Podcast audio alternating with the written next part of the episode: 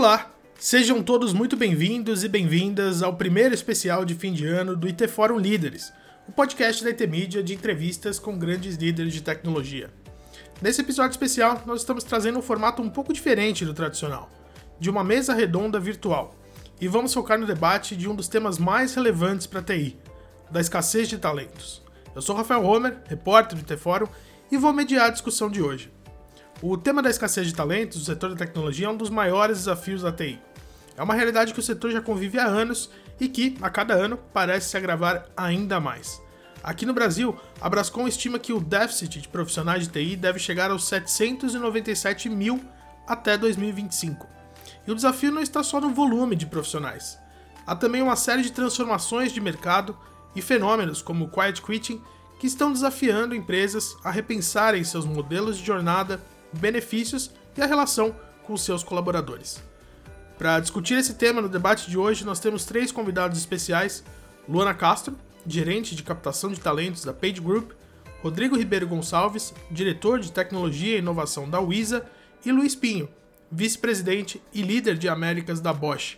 Eu queria dar boas-vindas aos nossos convidados, mas antes de começar a discussão, queria apresentar também o Pedro Hag, gerente de estudos da IT Media que vai apresentar alguns dados importantes de um dos nossos estudos aqui da casa, que é um diagnóstico comportamental dos profissionais de TI, e também falar sobre algumas tendências do mercado brasileiro relacionadas ao tema da escassez.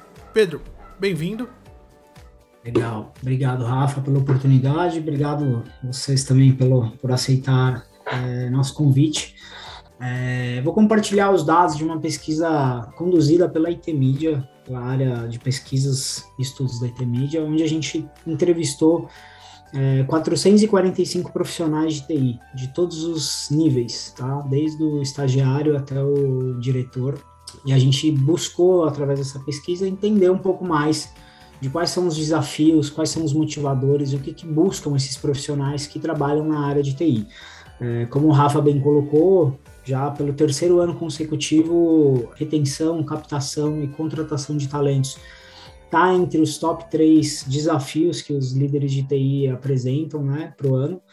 Então, acho que esse debate vem é, em super boa hora, porque a gente está no fim do ano, começando um novo ciclo aí para 23, e vai ser muito bom ouvir o que vocês têm para falar, a experiência de vocês no tema, também da perspectiva da Luana, que está é, na outra ponta ali, né, lidando com, com esses profissionais. Então vamos lá, eu separei é, as principais informações dessa pesquisa, uma pesquisa bem densa, mas eu tentei resumir o que a gente encontrou de mais relevante, tá? Então, primeiro perfil, quem é essa amostra, né? Quem a gente pode falar que é o profissional de TI? Então ainda é um mercado muito dominado, né, pelos homens, 88% ali dos, dos profissionais são homens, 12% de mulheres.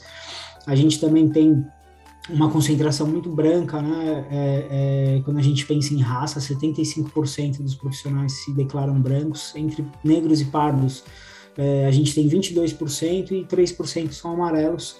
A gente tem né, profissionais ali de, de, de, de múltiplas idades, né? Não, não tem uma idade que chame mais atenção o que é bacana porque a gente consegue ter uma percepção de, de algumas gerações aqui nessa amostra. E como eu disse, né, a gente entrevistou desde os estagiários, analistas, especialistas, coordenadores, gerentes diretores. Então a gente tem uma amostra aí bastante heterogênea, tá? De vários setores de atuação da TI, desde projetos, BI, cloud, desenvolvedores, enfim. Legal, então é, quais foram os principais pontos que surgiram aí nessa nossa pesquisa, né? Primeiro em relação à autoavaliação desses profissionais, né? Como que, como que eles é, encaram a performance deles, né? A gente fica feliz que o mercado, mesmo que esteja sempre em transformação, é, a gente, os profissionais eles entendem que, né, que essa atualização ela é constante. Então, a grande parte ali, né, dos, dos profissionais, 65%, dizem que tem muito a aprender ainda, né? 33% se declaram já na fase de repassar conhecimentos e só 2%, ainda bem, né, que dizem que tem pouco a aprender é, principalmente num mercado desse que se, que, que se transforma né, de forma constante. Em relação ao cargo atual desses profissionais, né, aí acho que já surge um dos, dos pontos que, que, que, que deve ser aí debate né, entre vocês. É, a, a, maioria dos profissionais né, é, entendem que, que já estão desempenhando o desempenhado para a profissão e 22% ali dizem que entendem que já deveriam, inclusive, ser promovidos, né? Porque eles já atingiram um nível de conhecimento esperado para o cargo. Chama a atenção, né, que os profissionais que mais aspiram a essa promoção se destacam ali os jovens, né, com menos de 25 anos. Esse percentual salta de 22 para 38% quando a gente olha essa faixa dos jovens. E sobre o seu gestor, e aí também uma boa notícia, né? De uma forma geral, os, os líderes e liderados estão em harmonia. Né? 42% dizem ali que a liderança é inspiradora, muito bom tecnicamente. A gente tem só 20% ali é, dos respondentes que dizem que o, chefe, né, o gestor está sentado de fato na cadeira. Então, acho que é um ponto também que a gente vai debater mais para frente. É, a gente perguntou em relação à capacitação e habilidades. Então, quais são as principais, principais habilidades que esses executivos eles têm a desenvolver, né? Uma habilidade de pensando primeiro em soft skills. Então, gestão de produtos digitais, a mais mencionada, estratégia de negócios, liderança, influência social, inteligência emocional, né? É, a gente vê que essas habilidades ali comportamentais elas estão cada vez mais relevantes, né? Mesmo para profissionais que trabalham em TI, tinha aquele mito, né, mais antigo de que é, habilidades sociais não, não eram tão demandadas, né? E quando a gente pergunta em hard skill, a gente né, tem, listou ali uma série de, de temas né, mais, mais recentes do mercado, perguntou para eles se eles tinham um domínio pleno, se eles estavam em desenvolvimento ou se eles tinham pouco conhecimento daquele tema. Então, os temas ali que mais tiveram né, o que a gente chama de falta de, de domínio são robotização, né, RPA, machine learning, inteligência artificial, é, UX Design e Data Analytics. Então, né, é um pouco preocupante porque são temas ali que estão muito em alta, né, principalmente a gestão ali de dados, né, a questão da inteligência artificial, e a gente vê que os profissionais eles ainda se mostram um pouco desconfortáveis nesses temas. Em relação à movimentação de carreira, que acho que é mais o tema central do nosso debate, 65% dos, dos entrevistados dizem que têm a intenção de permanecer no seu cargo atual, no seu emprego atual, perdão. E 35% dizem que têm a intenção de trocar de emprego.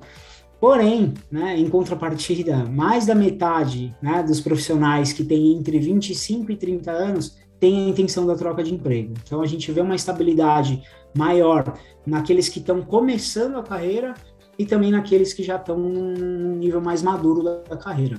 Em relação à satisfação, 11% só dizem que o ciclo está terminando, 15% gostariam de algo em breve, né?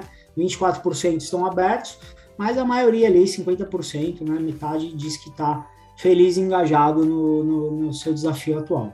A gente também perguntou em relação à frequência de abordagem, né?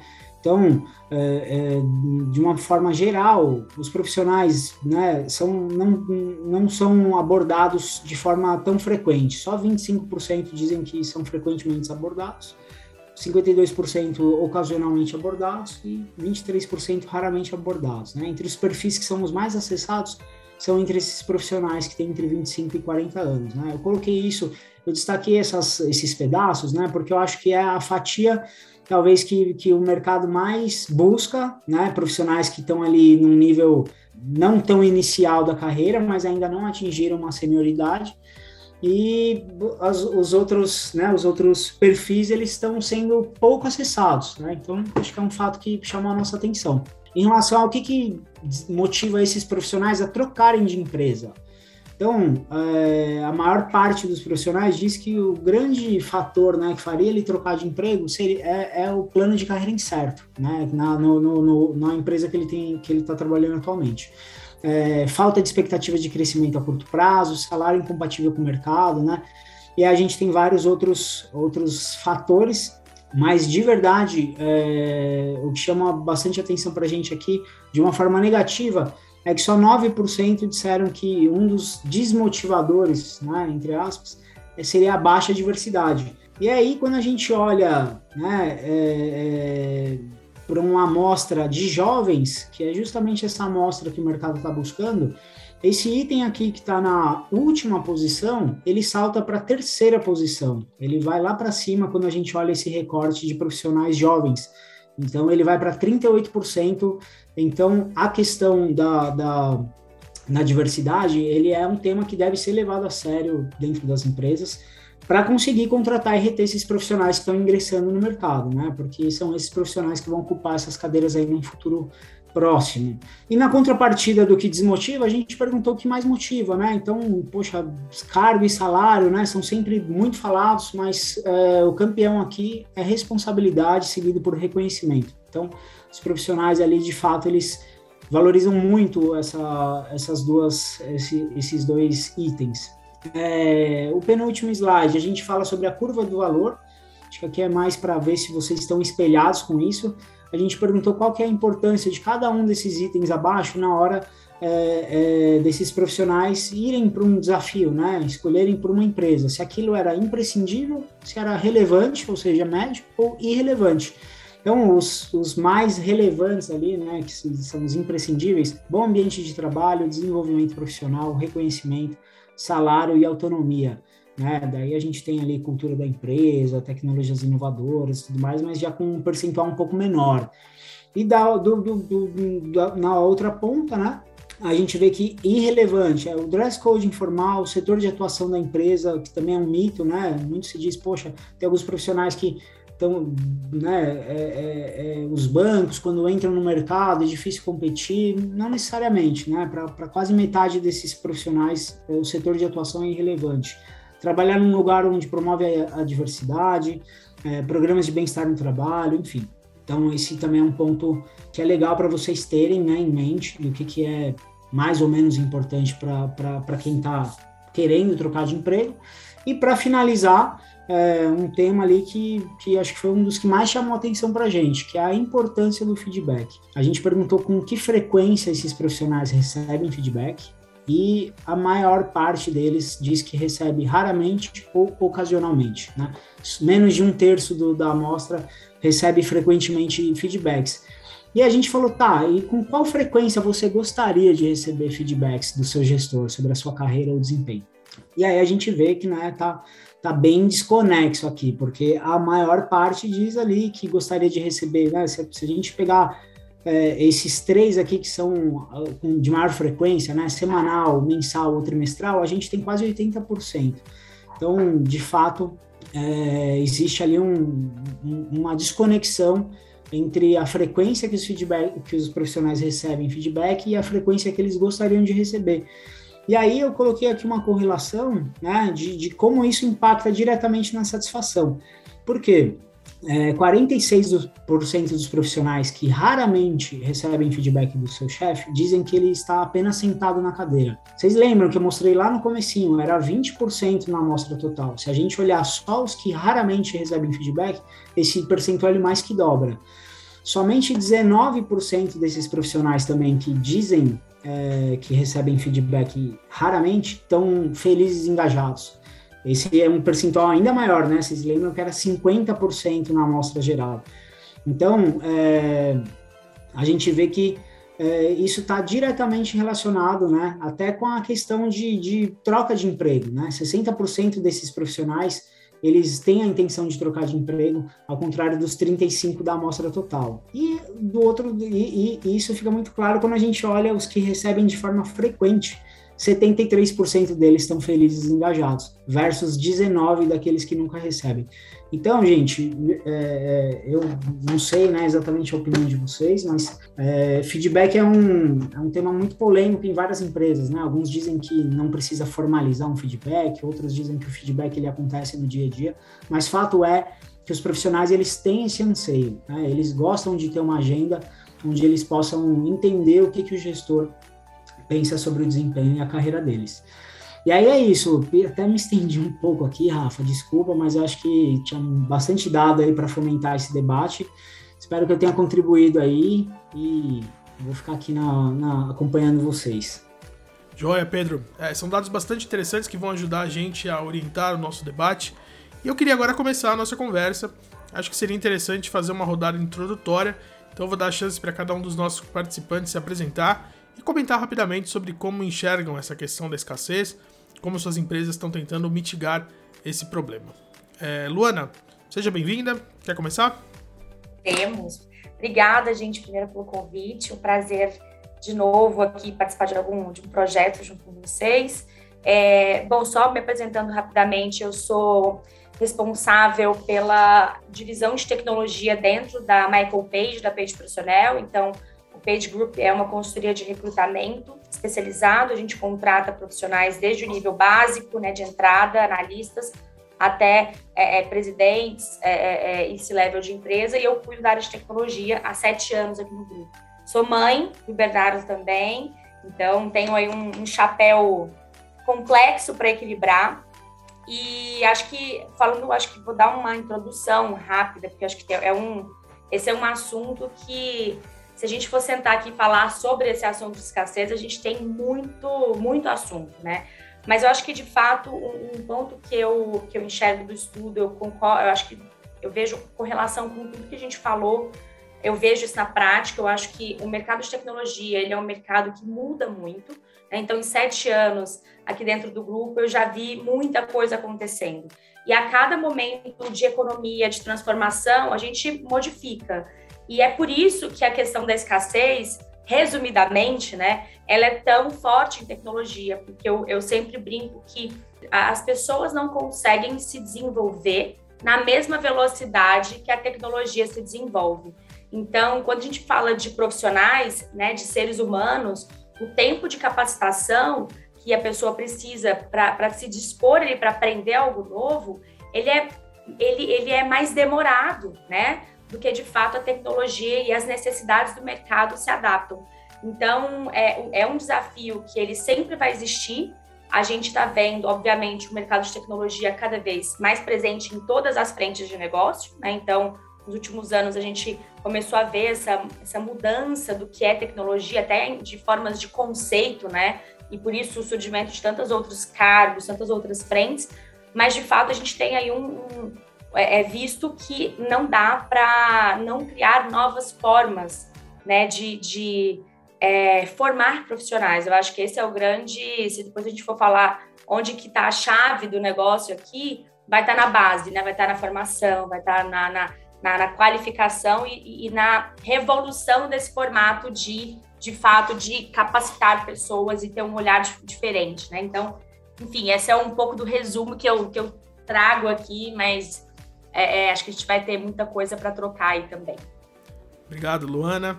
É, dando sequência agora na ordem alfabética, queria passar a palavra para o Luiz se apresentar. Oi, olá. Obrigado pelo convite. Desculpa algum barulho aqui atrás, né, que eu estou aqui meio complicado hoje.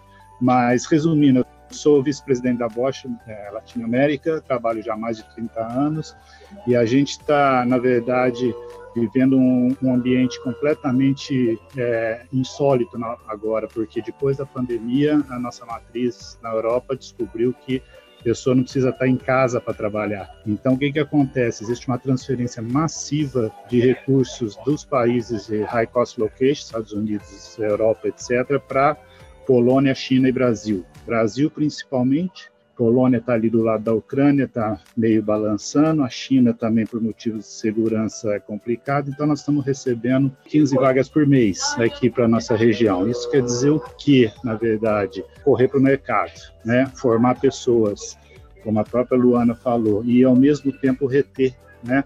A retenção é, eu, eu acho que para mim é o, é o principal, porque a gente está conseguindo achar pessoas, mas se você não retiver, se, se você não retém essas pessoas, é um problema super sério, porque é caríssimo você buscar elas novamente no mercado. E a Europa, o que, que acontece? Ela exige sênior para cima. Por quê? O custo nosso é barato, lá um júnior contrata um sênior especialista aqui, então a gente tem que buscar o top do top. Então, algumas linhas como cloud, como inteligência artificial, com certeza a gente tem vagas de um ano, um ano e meio quase abertas, né? Entrevistas de vários, mas não batem e a gente volta ao mercado. Aí eu falo, mas eles estão precisando? Então, e por que, que ainda está aqui? Porque o mundo não tem, não é o Brasil que não está achando. Então você fala Polônia, você pega a China, até a Índia, entrando em Vietnã agora, nós somos os melhores para contratar, temos um footprint muito forte aqui na região, segurança, e a Bosch fica em Campinas, né, do lado de grandes universidades, centros de pesquisa, etc. Então, desafio enorme outra vez para mim é retenção, porque outra vez a gente consegue, a gente tem escolas, escola técnica dentro da Bosch formando programadores, pessoas pobres que a gente investe, paga salário para eles durante três anos para eles só estudarem, mas depois de formados, se você não tiver uma cultura da empresa de retenção, de nome, de social, eles vão embora. Não que a gente não vai continuar investindo, nós estamos formando pessoas, mas eles vão embora de qualquer jeito. Hoje a fidelidade está muito difícil de encontrar. É, com certeza, Luiz. Obrigado. E agora, para finalizar, Rodrigo, como que tem sido a experiência da UISA? Olá, pessoal. Boa tarde. Sou Rodrigo Gonçalves, pai do Pedro. Estou aqui no Mato Grosso, no centro, região centro-oeste sou diretor de tecnologia da Wisa Bioenergia, né? Nós trabalhamos hoje praticamente com produtos verdes, né? Além de combustíveis verdes, hidrogênio, biogás, açúcar, etanol, etc.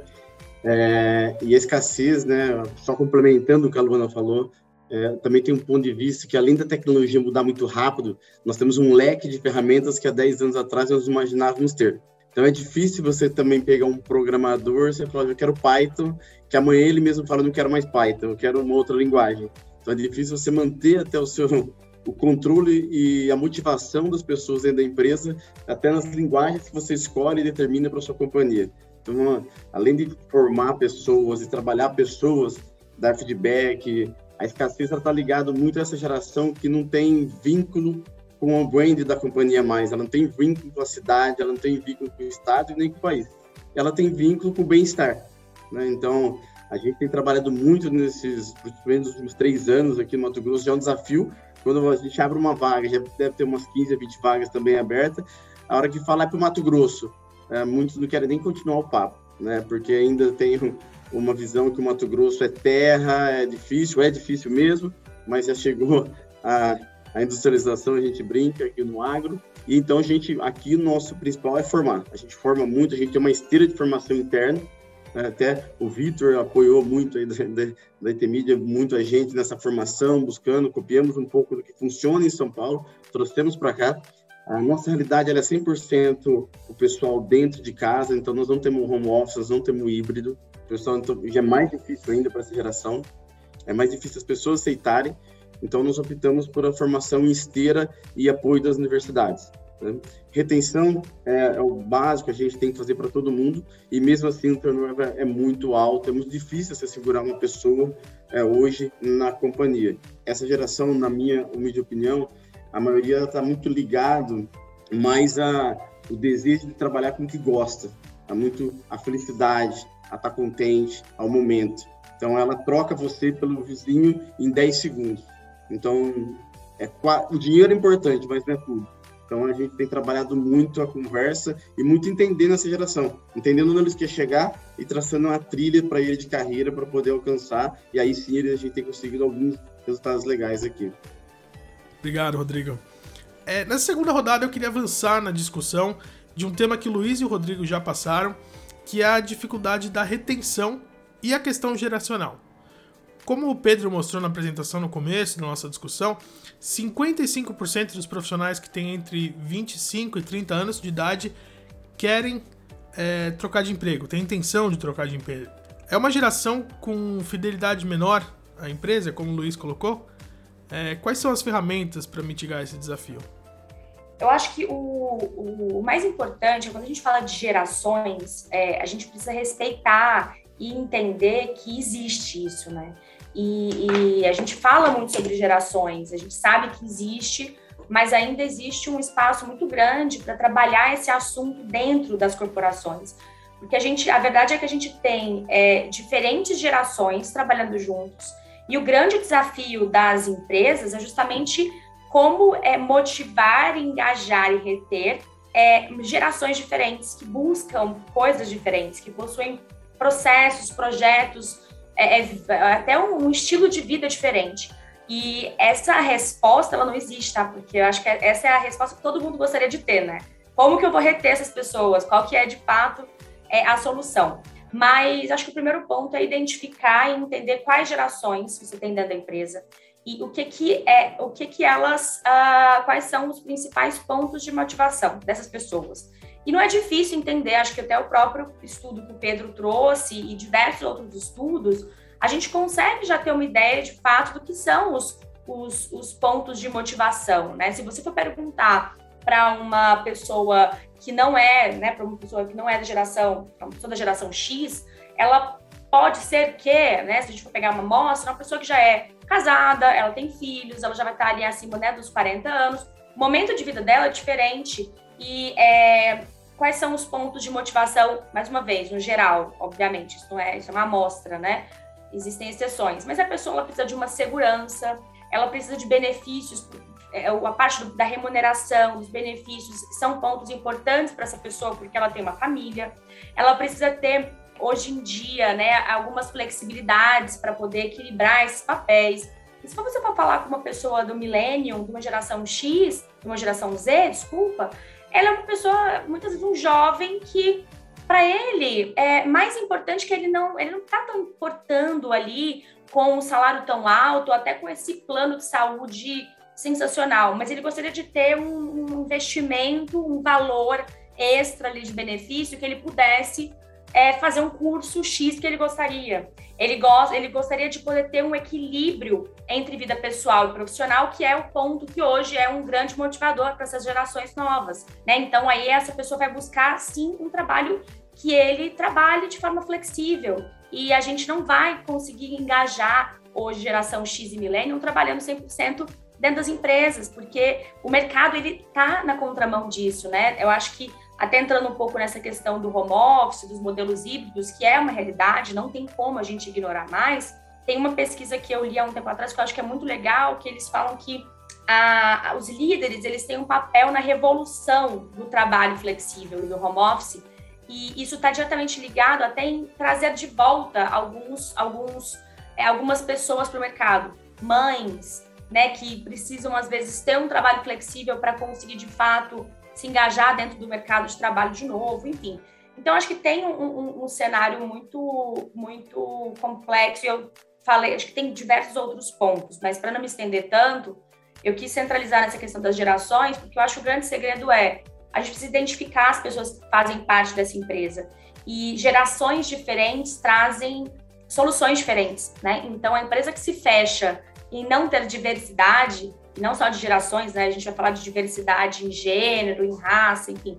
São as empresas que muitas vezes não se tornam competitivas porque elas não conseguem trazer soluções inovadoras, porque a diversidade é isso, né? A diversidade é você conseguir é, ter até uma diversidade de soluções, de, de projetos. Então, acho que é, é, é eu te, coloquei uma fala aqui de gerações, mas eu acho que é identificar o que a gente tem dentro de casa, sabe? É, eu vou só complementar, porque ela cobriu praticamente tudo, né? A hora que ela fala de gerações principalmente. A gente vê claramente aqui na Bosch, os 600 funcionários que a gente tem, a pessoa quando casa, por exemplo, a estabilidade dele com a empresa aumenta demais, né? Quando ele tem o primeiro filho, então, a gente garante que ele vai ficar com a gente, porque é uma empresa super social, né?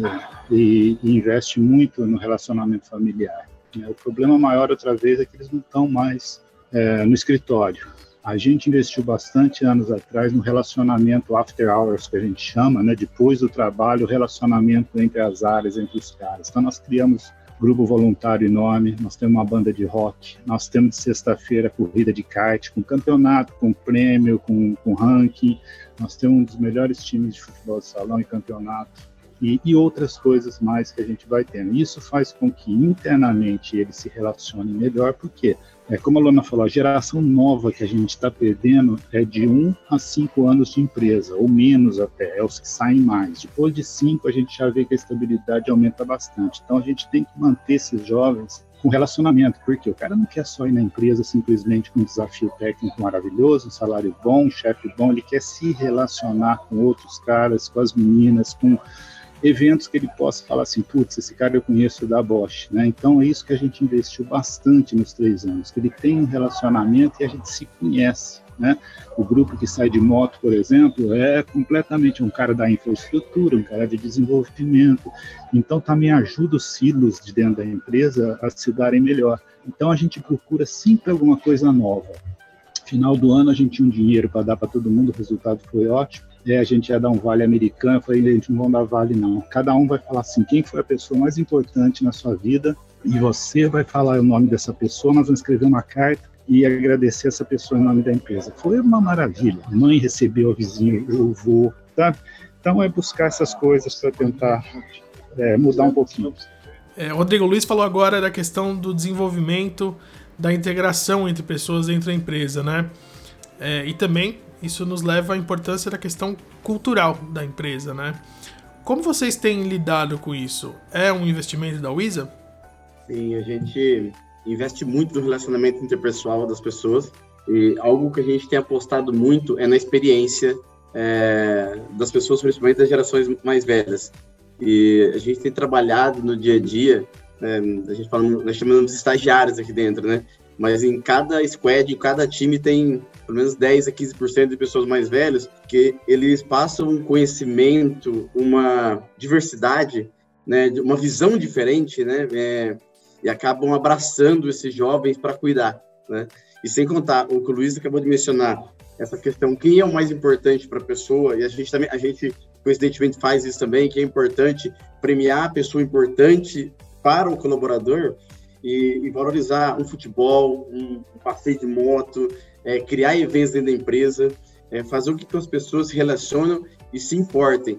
Quando você se importa com a pessoa, você cuida mais. Então a gente tenta trabalhar e trabalha forte esse, se importar e estar tá próximo, quebrar um pouco da hierarquia e tornar a pessoa importante. Porque a gente, no, no ramo que atua, agronegócio, a gente tem muito, uma questão hierárquica muito forte ainda perante outras empresas do mercado. Então tem um, sempre teve uma questão hierárquica. O cara que é o gerente, que é o diretor, que é o presidente, era meio intocável.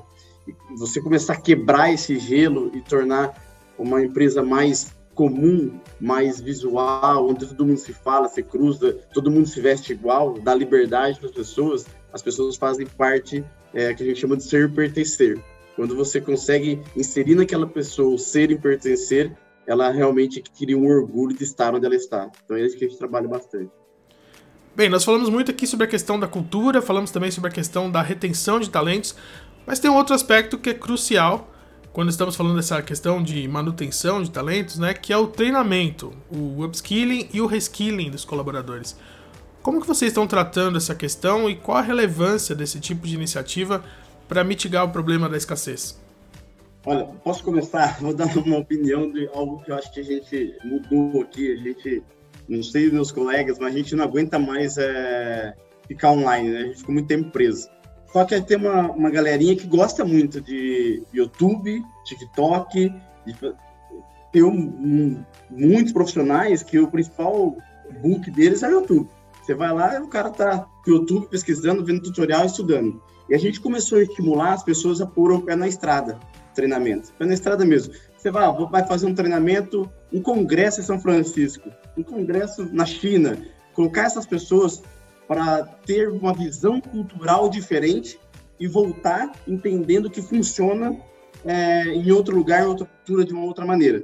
Com a geração, os mais novos, foi, é, foi mais difícil para a gente, porque eles tendem a não, no nosso caso, não tendem, eu não quero muito viajar, não quero sair e tal, mas foram acostumando também não só o líder participar dos eventos, não só o líder estar nesses treinamentos, né, que tem muito, no nosso caso, São Paulo, fora, fora do país, mas o time estar, o time participar. E ele entender como um ecossistema de agronegócio, de banco, a gente é do agro, mas como o banco está fazendo? Vamos sentar com os caras do banco, vamos discutir com eles como eles estão fazendo, e olho no olho, na, na mesa mesmo, no, no modo raiz, e estimular a troca de experiência, que é um treinamento também. Além, é claro, de buscar os treinamentos formais nenhuma ferramenta na companhia, nada entra sem ter um treinamento para a equipe toda. Então já faz parte da nossa documentação a capacitação. Em todos a gente busca colocar a capacitação na companhia que está sendo contratada. Então eu contratei um, sei lá, XP SAP, vamos lá para a SAP, vamos entender lá dentro, você entender o tamanho que é isso. Por que, que a gente está tomando essa direção? E como líder, a gente também teve que aprender a ouvir para criar um modelo ideal. Porque não adianta o mandato do time se eu tenho um menino que gosta de YouTube. Então, deixa ele assistir YouTube, deixa ele trabalhar o dia inteiro de fone, que é a liberdade, a diversidade de fazer o que quer quando quer.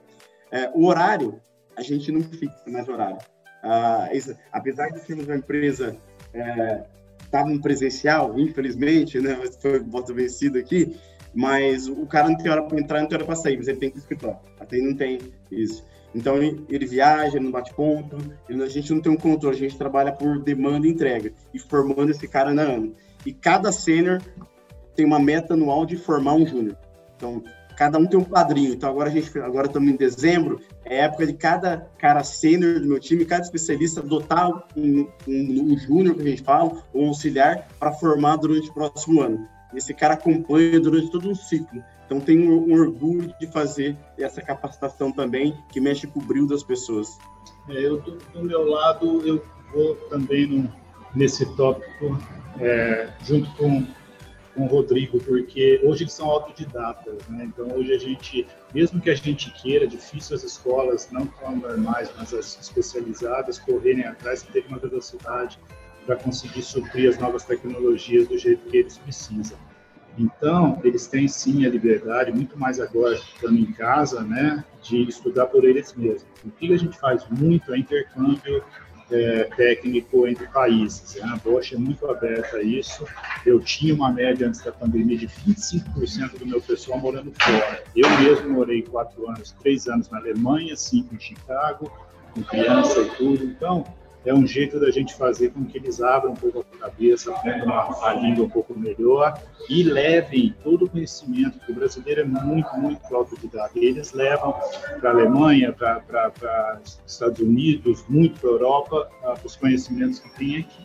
Agora, falar que eu tenho uma verba boa de investimento e treinamento, eu não tenho. O que eu não deixo, eu tenho uma verba básica, mas a gente sabe que no momento de crise é a segunda coisa a se cortar. Primeiro é o cafezinho, né, eles tiram, e depois é a redução de treinamento. Então aí a gente briga muito forte para não mexer. Então eu procuro não ter um budget muito grande para que ninguém fique de olho. Então eu tenho o básico para aquelas novas tecnologias onde eu consigo encontrar e deixo eles livres, né? completamente livres. Esse exemplo que ele deu também de um ensinar o outro, de um passar técnica para o outro também é fundamental temos speeches internos, palestras que eles dão, falam para todo mundo uma vez por mês, assuntos interessantes, mas dão o básico do básico. Cara de banco de dados gostou de ouvir sobre nuvem, ele vai e continua é, ele mesmo. E a rotatividade, né? Todos os estagiários nossos, eles rodam por todas as verticais que a gente tem, desde servidor, infraestrutura, rede, SAP, web, app, eles têm um mês, dois meses em cada lugar, e aí eles sentam e falam, é aqui que eu gostei que acho que o Rodrigo e o Luiz trouxeram é, muitas iniciativas, né? eu acho que isso é, muda muito de cultura para cultura de empresa, modelo. Acho que é, é, as empresas elas possuem, de acordo com o seu nicho, o seu segmento, a sua realidade, sua cultura, é, prover diferentes formas, né? E eu acho que levando um pouco para o lado da retenção como um todo, eu acho que no final a retenção hoje, né? É, eu acho que ela é é é, ela deve ser a principal estratégia de talento.